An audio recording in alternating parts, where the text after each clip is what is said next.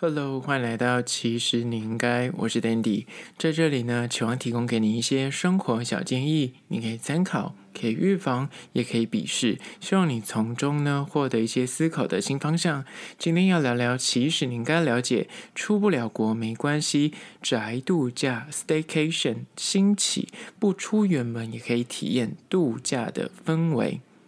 新冠肺炎，你知道，转眼间已经两年多了。国外疫情目前已经慢慢的就是趋缓，但是台湾的疫情才刚慢慢的攀升。国外已经有些人都已经解封，但是疫苗打得差不多，然后他们的防疫政策就是与病毒共存，所以懒艺术他们其实不是那么在意的，他们就是尽量以轻症为主。台湾现在也是目前也是往这个方向迈进，但是你回台湾还是要隔离，所以出国的时间成本跟哪？资金也是要蛮雄厚，所以大家不会考虑。那即便如此，在台湾你要国旅的话，最近案例都是上千，所以大家就是即便趴趴走也是有点恐慌。那到底有没有什么变通的方法，可以让你放假的时候有点度假的感觉，但是又不会因此而担心就是那染疫上升呢？今天就来推荐一个新的名词，叫做宅度假 （Staycation）。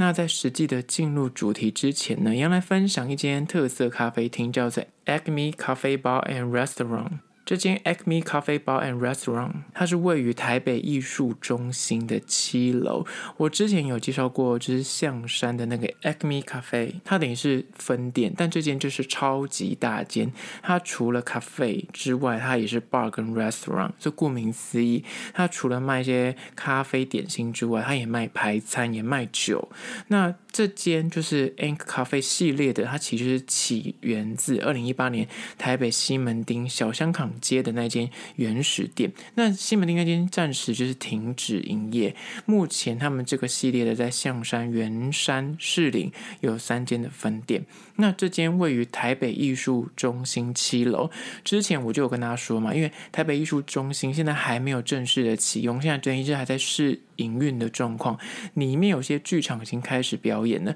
但是这边的七楼这个诶咖啡厅嘛，你要这么定位或者叫餐厅的话，它其实目前并没有正式对外营业。你要去的话，只能够用预约的，你种网络呃预约说你的几位要去啊时段，它好像都限制人数，而且它是人数真的掌控的蛮严格的。那我刚好那个时候就是提前预约的时候看到，哎，有一个人的名额有空档，那我就前往七楼。我只能说，你一进门有够气派，一整面两百平的空中花园，望眼过去，波浪形的那个玻璃帷幕，就是非常的好拍照。然后整体的装潢是走一个木质调，那有些黑色的铁的那种线条装点。远眺可以看到整个剑潭山，但是你看出去那个整面都是用玻璃帷幕做的，但是看出去呢，完全没有任何高楼大厦挡住视野，就是。捷运也挡不到你的视野，整个看过去就是山跟天空。你会很惊讶说：“哇，在士林夜市的这个呃这大片的空地里面，竟然还有这么大的 view。”那它现在目前就对外营业嘛，所以有分啊、下午的场次。目前晚上我不知道它晚晚上现在没有营业，但是我看到一些照片是有一些晚上拍的照片，白天跟晚上拍起来真的很不一样。那我这一次去是下午四点多的时段。我只能说，它白天就是很 chill，就是你坐在那边就是发呆，也觉得很惬意。那它里面的餐点呢，就是基本的咖啡厅会有的那种早午餐、松饼啊、法国吐司、蛋糕、甜点之外呢，它其实也有很正式的那种排餐啊、酒单。那如果你是要去吃晚餐啊或中餐的话，它也是有那种正餐的餐点。那我这一次去是因为下午时段去，所以我就本来就打定主意我要吃他们的下午茶系列或是早午餐系列。那抵达的时候呢，我就觉得说好像今天心情想要吃点甜的，我就点了他们法国吐司，然后有蛮多款的。那我就问店员说：“请问你推荐哪一款？”他就指了一款叫经典草莓无花果法式吐司。这款呢，里面内容物就有所谓的草莓跟无花果，因为它标题就已经告诉你了。还有马斯卡彭起司，吃起来我觉得它是个大人味的甜点，因为它的无花果就是有点，你知道，有点酸酸甜甜苦苦的味道。它不是单纯那种小朋友，就是全部都是草莓酱的那种感受，就是你吃起来会有点大人味。然后它的法国吐司，我觉得它的处理非常的高明，它就是里面即便他给你那个蜂蜜可以淋。你淋完之后，它不会整个变软烂，它的中间那个口感呢，你你就是浸泡到那个蜂蜜之后呢，吃起来就有点类似布丁的口感。它的法国吐司不像那种你知道一般廉价的法国吐司，吃起来就会油好味，因为他们就是裹那个蛋液拿下去煎嘛。但这间的那个法国吐司完全不会有这个问题，你吃到后头，你还是可以吃到那个很鲜美的感觉，就是它的原物料应该是掌控的非常好，里面是草莓，也是那种偏酸的草莓。很多，如果你是吃一些呃，就是外面的那种比较平价的甜点店，你就会追求要甜。但他们家的就是你吃起来就是真的是大人味，它的草莓是偏酸的，但是搭配它的蜂蜜啊，或是它的吐司吃，就是你会觉得整体的层次是很高明的。不是像这种平常在外面吃到那种就是甜到个极致的那种餐点，所以我觉得它的口感是就是大人滋味的甜点。那除此之外，我点他们家的拿铁，他们的咖啡是我这一次比较惊艳的东西，因为它喝起来就是有一些炭烧的味道。很高级，那整体吃下它的餐点大概要三百多，就是偏，就是以下午茶来说，我觉得是有一点点贵。但是我觉得，因为它装潢实在太厉害，你要去拍照真的是值回票价。你如果今天没有去这个地方，然后你本身就是完美性格的人，就喜欢拍照或喜欢踩点咖啡厅，这间去你绝对不会失望。而且因为现在还在试营运，我最喜欢的就是那种去弄咖啡厅，你看它的桌椅如果是布。的那种，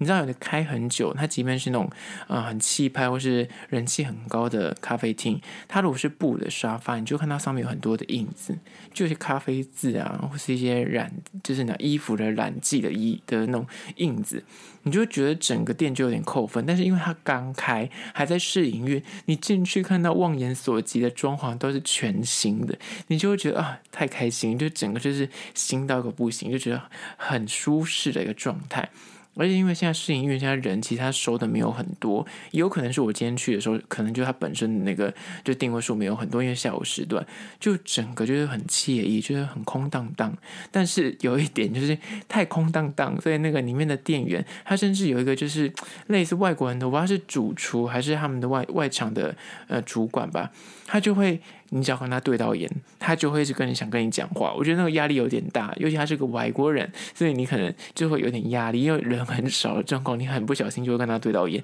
但他整体的氛围是很好的。而且他们是开放式的厨房，你可以看到，就是他在帮你准备餐点，就是整个看出去的那个是很辽阔的。他们就是等于是没有任何的呃太多的隔间，就看上去整个都是这种开放式的。那这次去刚好看到有些那种真的是完美级的情侣，他们就是点了满桌的菜在拍照。那它其实有分蛮多区块的，有那种大的会议桌区块，也有像那种小的两个人坐的，然后有靠近窗台那边就是玻璃帷幕那边有很大的。呃，沙发区，你如果是多人的话，他应该才能够让你去沙发区。那因为我自己一个人前往，他就安排在中间的廊道那边的那种两个人区。那如果你想要拍照的角度比较好的话，可能建议就要两个人以上。那你在定位的时候，你可以稍微呃备注一下，你想要坐靠近哪里，说不定是可以争取到的。那其实它的也有户外区的部分，户外区的部分其实现在目前对外开放，它户外区也是超大一片。我觉得之后如果对外开放那边的拍照起来也是很壮观，就是整体我给他的评价就是一间就是拍照起来很厉害、很厉害的一个咖啡厅。那我觉得他的餐点就是以他这个装潢跟他的这个地点，我觉得可以接受了。但是你说你要常去，我是觉得不可能，因为它的价格真的不是会蛮凶丢的。就是偶尔去，然后是你去过一次，你觉得人生就是那个 checklist 打卡就够了。但是以一个就是咖啡厅的经营模式，我觉得它是很。聪明，他并没有单纯就是以咖啡厅经营，他有做餐。那如果觉得这个就是那种约会餐厅的话，我觉得他非常值得。因为如果是什么啊周年啊，或是情人节，我觉得那边一定大爆满，因为他就是一个拍照起来很厉害，然后去那边气氛好、灯光美、气氛佳的地方。当然。这边还小小的 bug 讲一件事情，就是我这一次去呢，就是就是因为他们家就是还没有太多人去，因为就是试营运阶段，他们的名字就是很复杂，因为他们建很多间店，所以每间店都会取一些很假扮的名字，但他们目前都没有中文名称，全部都是英文的。那这间位于台北艺术中心叫做 Acme Cafe Bar and Restaurant，之前我介绍象山那间叫做 Acme Cafe。然后他当初那个原始西门店叫做 Acme Breakfast Club，然后圆山的叫做 Mason Acme，就是一堆英文。所以呢，我那时候在 Google 说到底士林这间店要怎么去的时候呢，我就打 Acme 就这么简单，然后打士林，它跳出来呢就是 Acme Breakfast Club，但是它下面的地址的确是台北艺术中心，所以我就不疑有他，我就说好，那可能就是台北艺术中心这个名字就叫这个名字。后来呢，我去了，然后拍照了，然后就是放到一些线动去，但不是我现在这个其实你应该线动，放到别的粉丝团的线动的时候呢，然后他们的小编就很好心的提醒我说，不好意思，我们名字不是这个名字，你打错喽。那我说，就明明 Google 上面就是这个名字啊，我就截图跟他讲，他就说哦，因为他们。当初西门町那个 Acme Breakfast Club 的那个那搜寻优势太强，所以现在目前都还是这个名字。但是他们其实地址已经改过，也申诉过，但是目前就是还没有改过来。所以如果你要前往 Acme Cafe Bar and Restaurant 位于台北艺术中心的话呢，不要担心，就是看地址就对了。它名字不一样，我赶快没关系，他就是他还没改过来。在此就是提醒你一下，那相关的资讯呢，我一样放到其实你应该的限动二十四小时。之后放到特色咖啡厅的栏位去，你以为是不是有收业配？我跟你说完全没有，他们真的是应该付我钱。我必须认真说，我真的讲了好几集。好了，开玩笑。那如果你还没有加，其实你应该的 IG 的话，快去赞起来，相关的资讯才能够看得到。好了，回到今天的主题，出不了国没关系，宅度假 Staycation 兴起，你如果不出国也是可以享受度假氛围。今天要聊这个主题，我们就要先来定位一下，就是 Staycation 这个词。这个 staycation 呢，叫做宅度假，就是住宅的宅，然后度假。这个 staycation 呢，它其实由 stay 跟 vacation 这两个英文单字组合而成。顾名思义，就是叫你 stay at home vacation，在家度假的意思啦。那就根据国外的网络字典的解释呢，就是说不只是就是在家里度假之外，是在家附近的景点观光。而广义的解释呢，就是你不用跨县市，你是台北市的居民，就不用跑到新北市、桃园之类的，就在台北市里面呃旅游，其实也是一种就是度假的方法。那这个名词叫做 stay。Staycation，Staycation 其实在香港其实已经行之有年，但这个词最近才在台湾兴起，因为疫情的关系。那我们就来聊聊关于说，现在疫情期间你到底要怎么样做到所谓的宅度假呢？那像今天我介绍这个 Acme Cafe 这件事情，就是以我一个适龄人来说，就是我本身住适龄，然后这间 Acme Cafe 它其实就是在适龄夜市。那你如果你本身是一个就是你就是觉得说度假就是要到很远的地方的那种心态的话，那其实你去这间咖啡厅你就不会觉得有度假感。但是如果你心胸怀抱比较开阔一点，或者你转念一下，其实你就是去这种咖啡厅，它即便是在你所在地或者你居住地的附近，你也会觉得有一种别有滋味，有一种度假的那种错觉，而这种感觉是我今天要聊的这个主题。那怎样来创造所谓的宅度假呢？第一点就是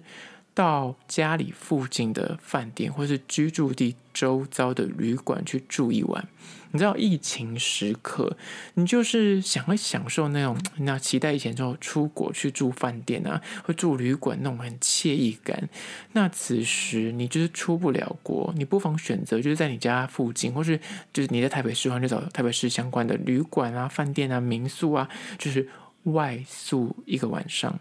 我跟你讲，你会觉得说很蠢。我住台北市，我干嘛还要再花钱住外面？我跟你说，你可以去享受那种饭店公社。还有那种欣赏，即便是台北市，你也住台北市，但是你知道住饭店的那个市容，你看出去的景观就是不赶快呢。就哪怕是不同，就是同一条路上面，你去住别人家，就看出去的 view 也是不一样，体验不同的那个，你知道居住的环境之外，你的家具啊、寝具啊、居住的感受啊、厕所啊。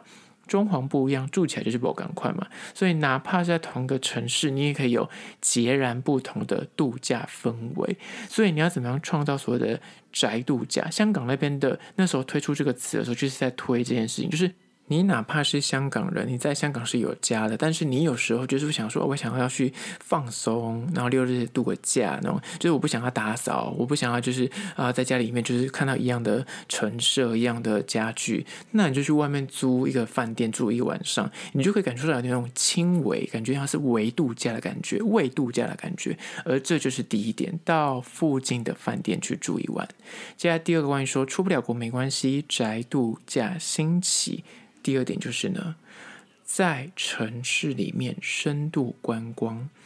这一点我之前就一直跟大家重复的在，就是聊到这件事情，就是你知道，人们住在一个地方太久的话，哪怕你就是，比方你是啊、呃、台中人，你就在台中住很久，是当地居民，你在一个城市居住很久，难免就会因为习惯，你就会欠缺去深度旅游，就你觉得说我在这边就二三十年，这没有什么好旅游的，你就会。丧失对这个城市探索的欲望。我举个例子来说，如果现在收听的你是台北人，就是大台北地区的人，好了，请问你在台北住这么久，你有去过台北一零一顶楼看夜景吗？我们撇除你是带就是那外国人或是有些外地来的朋友他们去观光之外，你自己有想就是？上去一零一顶楼看夜景吗？或者是你自己会去故宫看文物吗？你知道吗？这些事情就是你如果本身住在这个地方的人。你就是不会去这些观光景点。再举个例子，嘉义人也不会想去排队那个，然后大家都在排的那个什么鸡肉饭。台南人也不会想去亿载京城。就是这些东西都是因为你就是住在当地，你就觉得习以为常。你感觉说我什么时候去都可以去，但是你什么时候去都可以去，你这辈子都不会去，因为你就觉得说。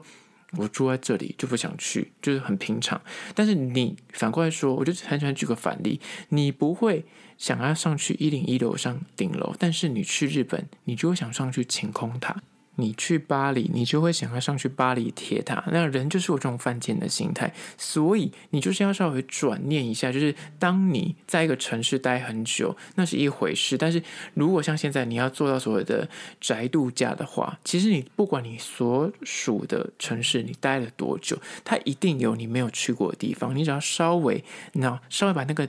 那个开关稍微打开一下，你线下居住地其实有很多你从未造访过的旅游景点，哪怕那些是都是大家俗称就是观光客才会去的地方，但是你可能这辈子都没去过。就是你知道住士林，那你可能没有去过阳明山看过夜景之类的，就这些东西都是你可以稍微转念，你就会发现说，哦，原来你现在所居住的城市或所在地其实有很多很好玩的地方，就是你没有发现。那就第二点。接第三点，关于说出不了国没关系，宅度假兴起就是三，到朋友家过夜，或到亲友家去住一晚。你知道，到邻近的亲朋好友家去住一个晚上，除了你可以重拾以前那种小时候，你可能就会跟爸妈讲说：“啊，我想跟去。”谁谁谁邻居家，或是谁谁谁好朋友家，想要去住一个晚上，那 sleep over 就是他是国小那个时候，就是你要只是去跟你的同学，然后去住他家，然后邻居妈妈会煮饭给你吃的，不是到情侣关系那个，那是那种很纯粹友谊的那种，就是睡一个晚上那种状况。你现在去想想看，以前是不是觉得很很好玩？就是有个哦，跟朋友可以聊一整晚，或是打电动也好啊，然后就是吃宵夜也好。但现在你年纪大了之之后你在同个城市，你就会很难创造出那种感觉。除了刚刚说你去住饭店，但偶尔你就是想要去邻居家打打麻将啊，或去借住一宿。但是哪怕你们两个都住在台北市，但是身处在同个城市，即便你平常跟他很熟识，那你有时候互动借宿的这个概念，即便在。就是那不同的时空、不同的空间，都是一种一期一会，所以呢，你就会有那种微度假、微旅行的感觉。即便他跟你睡是差一条街，你就是一条街的巷子，你走回去大概不用五分钟。但你如果去睡他家，你就觉得哎，今天好像又有点那种，你，感觉在度假，感觉在旅行的感觉，就是这么的奇妙。所以这也是一种你知道，就是所谓的 staycation 的一种做法，就是三到亲朋好友家借宿一宿。接下来第四点，关于说出不了国没关系，宅度假兴起就是四，你在家也可以营造所谓的度假感。你知道最近疫情肆虐，尤其是去年就五月的时候是三级警戒，我相信大家一定都开始感受到，在家里面你也可以营造出很多就是你知道所谓度假氛围或者找乐子。就是如果现在因为疫情又开始烧起来，你可能对外出或是旅游观光或国旅有点的焦虑的话，其实在家做一点小小的仪式感，你也可以创造出那种叫未度假的感觉，像是点香氛蜡烛啊、放音乐啊、调整灯光。因为在家里其实不太会注意到灯光这件事情，但是你知道有时候有意识的把灯关掉，然后点蜡烛，其实那个氛围就完全不一样。或是换一个。很高级的床单，或是买那个然后沐浴球泡个澡，或者亲自的下厨煮一顿大餐，这些东西呢，就是你有别以往不会做的事情，但是你可能之前出国你可能会做的事情，是泡澡啊、放音乐啊，或者是嗯换床单啊，这就是让你的生活有一点不一样的改变，在家里可以创造出那个度假的氛围，就是改变掉。去打破无聊的日常，你就可以创造出新的刺激，而那个新的刺激有时候就会让你感觉说很像跟平常不一样，有一种很惬意的感觉，而这个点就可以创造出所谓的 staycation。